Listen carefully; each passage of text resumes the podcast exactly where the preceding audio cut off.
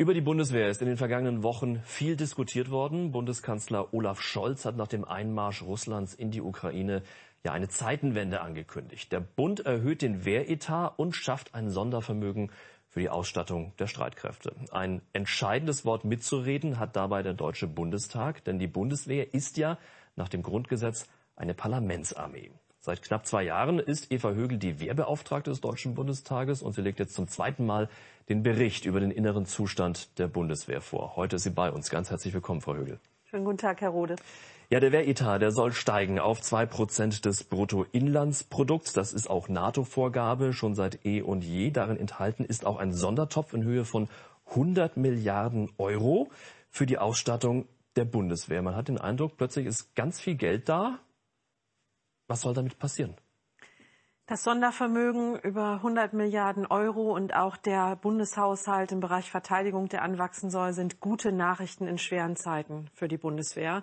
Denn dieses Geld wird dringend benötigt und mit, insbesondere mit diesem Sondervermögen kann jetzt das alles finanziert werden, was die Bundeswehr dringend braucht, um die Einsatzbereitschaft vollständig wiederherzustellen. Aber was denn zum Beispiel? Was wird denn da alles gebraucht gerade? Also ich habe natürlich auch eine Wunschliste, aber wichtig ist es vor allen Dingen, dass all das beschafft wird, was schon lange auf diversen Wunschlisten mhm. steht und was die Truppe dringend braucht. Ich fange mal an mit der Ausstattung. Für mich als Wehrbeauftragte ist es natürlich nicht akzeptabel, so wenig wie es akzeptabel ist für alle Soldatinnen und Soldaten, dass sie nicht alles am Mann und an der Frau haben, was sie für ihren Dienst und den jeweiligen Auftrag mhm. brauchen. Das beginnt bei Kälte- und Nässeschutz, das geht über Schutz Schutzwesten. Und dann bin ich schon beim Gerät, nämlich zum Beispiel bei den Funkgeräten, die 30 Jahre alt sind. Und das endet beim großen Gerät, denn auch das ist nötig für den Auftrag, aber auch für Ausbildung und Übung. Und deswegen sind wir dann auch bei Panzern, bei äh, Flugzeugen und bei Booten und Schiffen. Ganz neu, äh, was jetzt auch erst gerade gekommen ist, die Meldung, dass äh, F-35 Kampfjets gekauft werden sollen. Können Sie das bestätigen so? Ich kann natürlich diese Meldung noch nicht bestätigen. Ich habe sie aber zur Kenntnis genommen und ich freue mich darüber. Denn ähm, was besonders wichtig ist, dass jetzt endlich eine Entscheidung getroffen wird für die Tornado-Nachfolge. Das war ganz wichtig. Das hat sich die Koalition ja auch vorgenommen. Und ein modernes Flugzeug F-35 zu bestellen, was äh, gut genutzt werden kann für äh, die nukleare Teilhabe und was auch unsere Partnernationen äh, bereits äh, in der Nutzung haben, das ist mit Sicherheit eine gute Entscheidung. Aber wie schnell äh, kann das denn alles passieren? So die Aufstockung der Truppe, neue, äh, neue Ausstattung, neues großes Gerät, das ist ja nichts, was von heute auf morgen geht. Ja, und das ist ein ganz wichtiger Gesichtspunkt, denn das Geld, was jetzt zur Verfügung gestellt wird, das muss in der Truppe ankommen und zwar zügig. Und deswegen reicht dieses Geld, was prima ist, das reicht allein nicht aus, sondern auch die Verfahren und Strukturen müssen dringend überarbeitet werden. Die Beschaffungsprozesse müssen beschleunigt werden, das Vergaberecht muss vereinfacht werden und deswegen muss geguckt werden, dass äh, das Geld nicht erst im Jahr 2050 oder irgendwann in der Truppe ankommt, sondern sehr bald. Und auch deswegen habe ich eine mhm. Priorität auf unmittelbare Ausstattung und Ausrüstung. Mhm. Aber trotzdem nochmal nachgehakt, ähm, wenn man sagt, man kauft jetzt neue Kampfjets zum Beispiel, bleiben wir bei den F 35, die ja kommen sollen. Das Geld ist da, das Geld kann, äh, die Truppe kann darüber verfügen. Trotzdem ist es ja bei der Bundeswehr in den vergangenen Jahren immer so gewesen, dass sie, wie Sie es gerade eben schon angesprochen haben, erst eine Ausschreibung gibt, dann wird das äh, gekauft, dann wird das langsam eingeführt in die Truppe, dann wird darauf ausgebildet und ehe man sich versieht, sind zehn Jahre vergangen. Gibt es Perspektiven, dass das schneller werden kann? Das muss schneller werden. Und deswegen gibt es ja auch verschiedene Ideen. Zum Beispiel, dass wir nicht immer für die deutsche Bundeswehr alles ähm, extra entwickeln, dass, äh, sondern dass wir uns entscheiden, von unseren Partnernationen zu kaufen, am Markt verfügbares Gerät oder auch unmittelbar die Ausstattung am Markt besorgen, also nicht immer die Goldrandlösung. Mhm. Und dass wir auch in Europa und in der NATO auch arbeitsteilig arbeiten, dass wir tatsächlich Projekte auch gemeinsam entwickeln.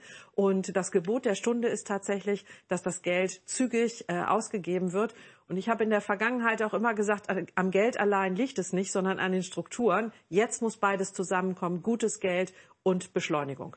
Und da soll dann eine leistungsfähige, hochmoderne und fortschrittliche Armee daraus werden. Aber reicht dafür Geld alleine dann auch aus?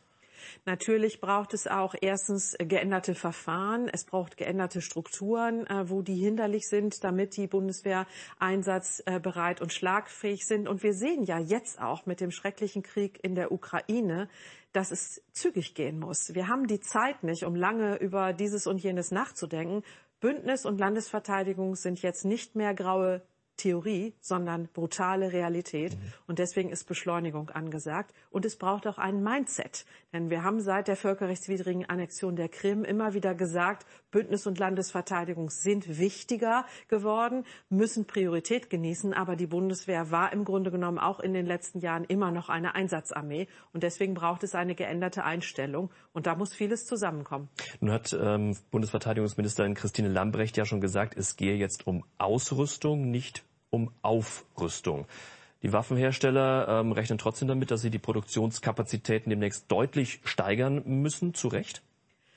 Ja, natürlich muss jetzt schnell beschafft werden und das fordert die Industrie auch heraus, denn äh, die müssen natürlich jetzt nach den Vorgaben der Bundeswehr und das, was jetzt benötigt ist, das müssen sie auch zur Verfügung stellen. Es gibt ja auch bereits Gespräche mit der Industrie, was da möglich ist, was leistbar ist und ich würde das Wortspiel Aus- und Aufrüstung und so weiter auch gar nicht äh, weiter fortführen wollen, mhm. sondern es geht darum, dass unsere Bundeswehr all das bekommt, was sie für den Auftrag braucht und das muss jetzt bereitgestellt werden. Jetzt ist Bewegung in die ganze Angelegenheit gekommen seit dem Einmarsch Russlands in die Ukraine. Ähm, der russische Präsident ist viel weiter gegangen, als viele jemals gedacht hätten. Die Frage, die sich viele auch stellen, was ist, wenn er noch weiter will? Wäre die NATO, wäre die Bundeswehr speziell ähm, bereit ähm, darauf? Darauf wäre sie darauf vorbereitet? Zunächst einmal hoffen wir natürlich, dass es nicht dazu kommt und die NATO Sicher, nicht ja. Kriegspartei wird. Aber selbstverständlich ist die NATO vorbereitet und muss das auch noch intensivieren. Wir haben ja die ähm, NATO Response Forces, wir haben eine schnellere Reaktionszeit äh, vereinbart. Wir sind in der NATO gut aufgestellt. Wir unter unterstützen auch unsere Partner an der Ostflanke in Litauen schon seit einigen Jahren. Geplant ist in der Slowakei, aber auch das Air Policing in Rumänien. Mhm. Also da kommt einiges zusammen. Und die gute Nachricht ist ja auch, auch, wir sehen, dass sowohl Europa geschlossen steht als auch die NATO und äh, alles dazu getan wird, um äh, erstens nicht Kriegspartei zu werden, aber auch um so wirksam abzuschrecken, dass Putin nicht auf die Idee kommt, ein NATO-Mitgliedsland anzugreifen. Aber dennoch hört man immer auch aus Kreisen der Bundeswehr direkt, dass die Kaltstartfähigkeit fehle, also die Möglichkeit innerhalb kürzester Zeit zu reagieren. Sie haben uns einige Beispiele aufgezählt, dass dem nicht so ist, aber wie, was, was sagen Sie diesen Menschen, die sagen, Kaltstartfähigkeit, das funktioniert nicht bei der Bundeswehr? Das muss definitiv noch besser werden und daran wird bei der Bundeswehr auch gearbeitet. Und ich habe das ja eben schon gesagt, dieser fürchterliche Krieg führt dazu, dazu, dass bestimmte Dinge auch noch mal anders priorisiert werden müssen. Es muss jetzt darum gehen, schnell reaktionsfähig zu sein und alles bereitzustellen. Und das fassen wir mit dem Begriff Kaltstartfähigkeit zusammen. Und daran muss in der Bundeswehr, aber auch im NATO-Rahmen und in Europa gearbeitet werden. Jetzt stellen Sie einmal im Jahr einen Bericht vor über das vergangene Jahr, also über das Jahr 2021 jetzt in dem Fall. Da haben wir an dieser Stelle in den vergangenen Jahren immer über flugunfähige Eurofighter und Tornados gesprochen, über defekte U-Boote, über äh, nicht einsatzbereite Panzer und vieles, vieles mehr. Es klang immer so, da funktioniert überhaupt nichts. Hat sich in diesen Fragen aus Ihrer Sicht etwas verbessert? Also natürlich funktioniert in der Bundeswehr ganz viel. Und der Jahresbericht der Wehrbeauftragten ist immer auch ein Bericht, der Mängel, Fehler und Versäumnisse aufzeigt. Denn die sollen im besten Fall dazu dienen, dass an Verbesserungen gearbeitet wird und Lösungen gefunden werden. Aber schon in meinem letzten Bericht und auch in diesem wieder finden sich ganz viele gute Beispiele. Das, worauf wir stolz sein können, das, was auf gutem Weg ist, da, wo es Verbesserungen gegeben hat. Und ich will ganz deutlich sagen, das Jahr 2021 war das Jahr der Bundeswehr. Mhm. Und die Truppe hat unter Beweis gestellt, was sie kann und wie hochprofessionell sie ist, wie zuverlässig sie ist. Darauf können wir sehr stolz sein. Das beginnt mit der Amtshilfe, Corona-Amtshilfe, jetzt schon zwei Jahre lang Dauereinsatz. Wir erinnern uns an die Hochwasserkatastrophe im Rheinland und auch in Bayern, wo die Bundeswehr tatkräftig mitgeholfen mhm. hat. Und wir denken an das Ende des Afghanistan-Einsatzes und vor allen Dingen die grandiose Evakuierungsoperation. Also die Truppe ist da, wenn sie gebraucht wird, und sie ist hoch, ähm, hoch motiviert und sehr leistungsbereit und leistungsfähig. Trotzdem ähm, stellt Alfons Mais, der Inspekteur des Heeres, ja die Gefechtsbereitschaft der Truppe ganz massiv in Frage. Er sagt, die Bundeswehr steht mehr oder weniger blank da, so sein Zitat vor wenigen Wochen. Stimmt das? Das war ein emotionaler, ähm, eine emotionale Wortmeldung, mit dem äh, General Mais auf die bestehenden Defizite hinweisen wollte. Ähm, es ist nicht so, dass die Bundeswehr blank ist, aber trotzdem ist es so, dass an vielen Stellen noch deutlich verbessert werden muss. Und das stelle ich im Jahresbericht 2021 auch dar. Aber mir ist auch wichtig, gerade in dieser Situation, in der wir auf die Ukraine schauen und den fürchterlichen Angriffskrieg von Putin, deutlich zu machen, unsere Truppe kann was und wir können sehr stolz auf sie sein, auf jeden einzelnen Soldaten und auf jede einzelne Soldatin. Und für diesen Kernauftrag, nämlich Verteidigung, braucht sie auch die Rückendeckung des Deutschen Bundestages und der gesamten deutschen Gesellschaft. Und dieser Kernauftrag rückt jetzt ähm, wieder sehr, sehr stark in den Fokus, viel mehr als eben die weltweiten Einsätze zur Friedenssicherung in den vergangenen Jahren. Wie wird das jetzt plötzlich in der Truppe wahrgenommen, dass sich von heute auf morgen dieser Kernauftrag nochmal viel mehr verschärft hat? Also dieser Krieg beschäftigt natürlich alle Soldatinnen und Soldaten, jeden einzelnen, jede einzelne unserer 184.000 Soldatinnen und Soldaten. Ich habe in den letzten Tagen viele Gespräche geführt und sie fragen sich natürlich ganz individuell, was bedeutet das für mich als mhm. Soldat, als Soldatin? Was bedeutet das für meinen Verband? Werde ich unter Umständen eingesetzt? Muss ich verlegen? Muss ich mich noch anders vorbereiten? Äh, was ähm, mhm. bedeutet das? Und ähm, es wird auch deutlich, und äh, das ähm, muss man ja auch ganz klar sagen, auch in der Bevölkerung, Bevölkerung, wofür wir die Bundeswehr haben, nämlich für den Kernauftrag. Und das bedeutet Frieden sichern, unsere Freiheit sichern und für Sicherheit sorgen. Und äh, das zeigt dieser Krieg auch, dass wir die Bundeswehr dringend dafür mhm. brauchen. Sie haben gerade das Thema Amtshilfe schon angesprochen. Ähm, die Soldaten seit zwei Jahren im Einsatz ähm, in Corona-Impfzentren, äh, in Gesundheitsämtern zur Kontaktnachverfolgung, in Krankenhäusern und Pflegeheimen. Dann aber auch ähm, beim Hochwasser, im schrecklichen Hochwasser im vergangenen Sommer äh, gab es Amtshilfe. Wie viel Amtshilfe dieser Art kann denn die Bundeswehr überhaupt leisten? Ist man da schon, ähm, hat man schon Kapazitäten jetzt erreicht, dass es sagt, es geht nicht mehr oder ist da noch mehr möglich? Also ich werfe noch mal einen Blick auf das Jahr 2021, ja. das zweite Corona-Jahr und die Hochwasserkatastrophe. Da waren äh, zu Spitzenzeiten Mitte Februar 2021 19.000 Soldatinnen und Soldaten im Amtshilfeeinsatz. Und das zeigt, dass die Truppe von dieser Amtshilfe auch enorm belastet ist. Mhm. Sie, äh, sie äh, leistet wirklich Großartiges. Ich sagte es schon, wir können da sehr stolz drauf sein. Aber ich bin der Auffassung, das muss jetzt enden. Denn es kann nicht angehen, dass die Bundeswehr zwei Jahre lang in der Pandemiebekämpfung äh, unterstützt. Da sind jetzt auch Zivile gefragt. Das ist eine Aufgabe des, Katastro ähm, der, des Bevölkerungsschutzes und der Katastrophenhilfe. Und äh, deswegen ähm, bin ich der Auffassung, dass dieser Amtshilfeeinsatz jetzt deutlich zurückgefahren werden muss und auch enden muss. Denn erstens, die Truppe wird gebraucht für die Vorbereitung auf die Verstärkung der Ostflanke, mhm. für das, worüber wir eben gesprochen haben, dass sie einsatzbereit ist. Und das Zweite ist, wir schieben auch eine Corona-Bugwelle vor uns her, was Ausbildung und Übung angeht. Und deswegen ähm, ist es auch wichtig für die Einsatzbereitschaft, dass die Truppe nicht länger in dieser hohen Zahl in der Amtshilfe gebunden ist. Mhm. Egal für welche Aufgaben, dafür braucht man Personal. Warum ist es nach wie vor schwierig, geeignetes Personal zu finden? Das ist tatsächlich ein Schwerpunkt meines Jahresberichtes und auch äh, ein Schwerpunkt äh, generell in der Truppe. Die ähm, Bundeswehr braucht gutes Personal, sie muss gute Angebote machen, sie muss das Personal gut entwickeln und auch binden. Und mir ist es äh, sehr, sehr wichtig, und das äh, nehme ich, äh, nehme ich vielen Gesprächen, die ich äh, mit Soldatinnen und Soldaten dazu führe, dass vor allen Dingen in den Karrierecentern auch ein realistisches Bild gezeichnet wird. Die bunten Plakate und die Werbekampagnen sind gut, um Personal zu gewinnen gewinnen. Aber dann kommt es vor allen Dingen darauf an, deutlich zu machen, was heißt es denn, Soldat, Soldatin zu sein. Ich denke, das wird jetzt vor dem Hintergrund des Krieges in der Ukraine noch mal deutlicher.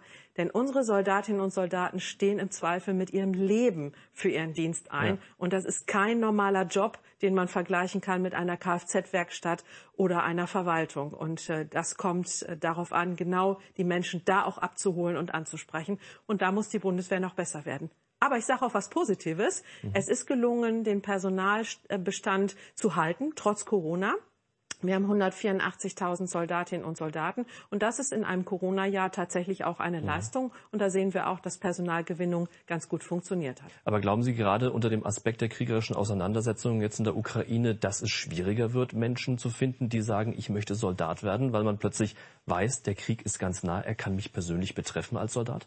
Es kann zweierlei passieren. Also wir erleben ja gerade eine größere Beschäftigung in der Gesellschaft mit der Bundeswehr, mhm. mit Militär, mit Verteidigung. Das kann dazu führen, dass viel mehr sich herausgefordert fühlen und tatsächlich der Bundeswehr positiv gegenüberstellen mhm. und sagen, da möchte ich mich auch engagieren, ich entscheide mich für die Bundeswehr. Oder es wird einigen deutlich, was es im Ernstfall heißt, dass es eben nicht nur eine theoretische Diskussion ist, auch in den Einsatz zu müssen und nicht nur weltweit, sondern unter Umständen zur Bündnis- und Landesverteidigung. Das kann beide breite Effekte haben. Ich setze darauf, dass die Bundeswehr alles tut, um deutlich zu machen, worum es geht mhm. äh, und gutes Personal gewinnt und gutes Personal auch behalten kann. Wenn es mit der Freiwilligkeit doch nicht funktionieren sollte, steht immer noch im Raum, eine Wehrpflicht bzw. eine allgemeine Dienstpflicht einzuführen. Die Wehrpflicht ist ja ausgesetzt seit rund zehn Jahren. Wie sehen Sie das unter, gerade unter den aktuellen Entwicklungen? Also zunächst einmal glaube ich, dass die Diskussion in der aktuellen Situation mit dem Krieg in der Ukraine eine theoretische Diskussion ist und jedenfalls kurzfristig nicht weiterhilft. Aber ich beteilige mich als Wehrbeauftragte gern einer Diskussion. Erstens, wie bekommen wir gutes Personal zur Bundeswehr? Mhm. Und wie machen wir jungen Leuten, ich nehme jetzt mal besonders junge Leute in den Blick, ein gutes Angebot, um sich in unserer Gesellschaft zu engagieren? Und das betrifft die Bundeswehr, aber es betrifft auch andere Bereiche, den sozialen mhm. Bereich, Umwelt, im Kulturbereich oder oder in sonstigen ähm, Dingen. Es tut jungen Leuten gut, sich für die Gesellschaft zu engagieren mhm. und es tut auch den jeweiligen Bereichen gut, junge Leute dabei zu haben. Und deswegen glaube ich, je mehr Freiwilligkeit, umso besser. Aber ähm, es wäre ein guter Weg, wenn wir auch viel mehr Angebote an junge Leute machen würden. Also ich finde, diese Diskussion ist dringender denn je nötig und ich freue mich, wenn sie hier im politischen Berlin auch endlich geführt wird. Aber nochmal ganz konkret abschließend, ähm, fordern Sie eine Wehrpflicht wieder, eine Allgemeindienstpflicht oder sagen Sie erstmal diskutieren. Wie ist Ihre Position? Also was ich auf keinen Fall fordere, ist die alte Wehrpflicht äh, mhm. wieder, äh, also die Aussetzung rückgängig zu machen mhm. und die wieder einzuführen. Das ähm, wäre überhaupt nicht zeitgemäß. Wir müssen das auch vor dem Hintergrund der sicherheitspolitischen Anforderungen und der Bedrohungslage diskutieren. Wir müssen es für Frauen und Männer besprechen. Also gibt es eine ganze Menge Fragen zu klären. Je mehr Freiwilligkeit, umso besser. Aber verbindliche Angebote für junge Leute halte ich jedenfalls für richtig sagt Eva Högel, die Wehrbeauftragte des Deutschen Bundestages. Vielen Dank, dass Sie heute bei uns waren. Sehr gerne. Und Dankeschön, dass Sie mit dabei waren. Danke fürs Zuschauen. Das war im Interview. Auf Wiedersehen.